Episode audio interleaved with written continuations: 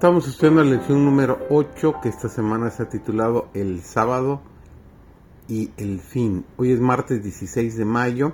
Servidor David González y nuestro título de hoy es Un engaño no tan sutil. Dios habló y sus palabras crearon sus obras en el mundo natural. La creación de Dios no es sino un depósito de recursos dispuestos para que Él los emplee instantáneamente a su voluntad. Amor infinito, cuán grande es. Dios hizo el mundo para agrandar el cielo. Desea una familia más grande de seres inteligentes creados. Todo el cielo se interesó profunda y gozosamente en la creación del mundo y del hombre. Los seres humanos constituían una clase nueva y distinta. Fueron hechos a imagen de Dios y fue el propósito del Creador que ellos poblaran la tierra. El ciclo, ciclo semanal de siete días literales seis para el trabajo y el séptimo para el descanso, que ha sido preservado y transmitido a través de la historia de la Biblia, se originó en la gran realidad de los siete días primeros. Por la palabra de Jehová fueron hechos los cielos y todo el ejército de ellos por el espíritu de su boca. Dice el Salmo 33, versículos 6 y 9, porque él dijo y fue hecho, él mandó y existió. La Sagrada Escritura nos reconoce largos periodos en los cuales la tierra fue saliendo lentamente del caos.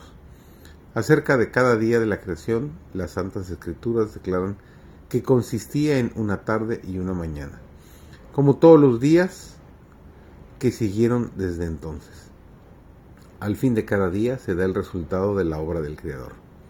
Y al terminar la narración de la primera semana se dice lo registrado en Génesis 2, Versículo 4. Estos son los orígenes de los cielos y de la tierra cuando fueron criados. Pero esto no implica que los días de la creación fueron algo más que días literales. Cada día se llama un origen, porque Dios originó o produjo en él una parte nueva de su obra. Uno de los ardides de Satanás consiste en lograr que los hombres acepten las fábulas de los incrédulos, pues así puede obscurecer la ley de Dios, muy clara en sí misma, y envalentonar a los hombres para que se rebelen contra el gobierno divino. Sus esfuerzos van dirigidos especialmente contra el cuarto mandamiento, porque éste señala tan claramente al Dios vivo, creador del cielo y de la tierra. Algunos realizan un esfuerzo constante para explicar la obra de la creación como resultado de causas naturales y, en abierta oposición a las verdades consignadas en la Sagrada Escritura, el razonamiento humano es aceptado aún por personas que se dicen cristianas. Hay quienes se oponen al estudio e investigación de las profecías, especialmente las de Daniel y del Apocalipsis, diciendo que éstas son tan obscuras que no las podemos comprender.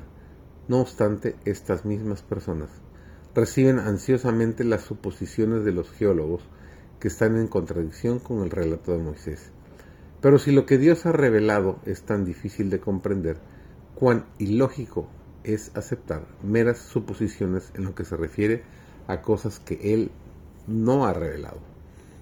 Deuteronomio 29:29 29 nos dice, las cosas secretas pertenecen a Jehová nuestro Dios, mas las reveladas son para nosotros y para nuestros hijos por siempre. Nunca reveló Dios al hombre la manera precisa que llevó a cabo la obra de la creación. La ciencia humana no puede escudriñar los secretos del Altísimo. Su poder creador es tan incomprensible como su propia existencia. Tendremos la eternidad para escuchar de labios de nuestro Creador todas esas magníficas y bellas historias y explicaciones.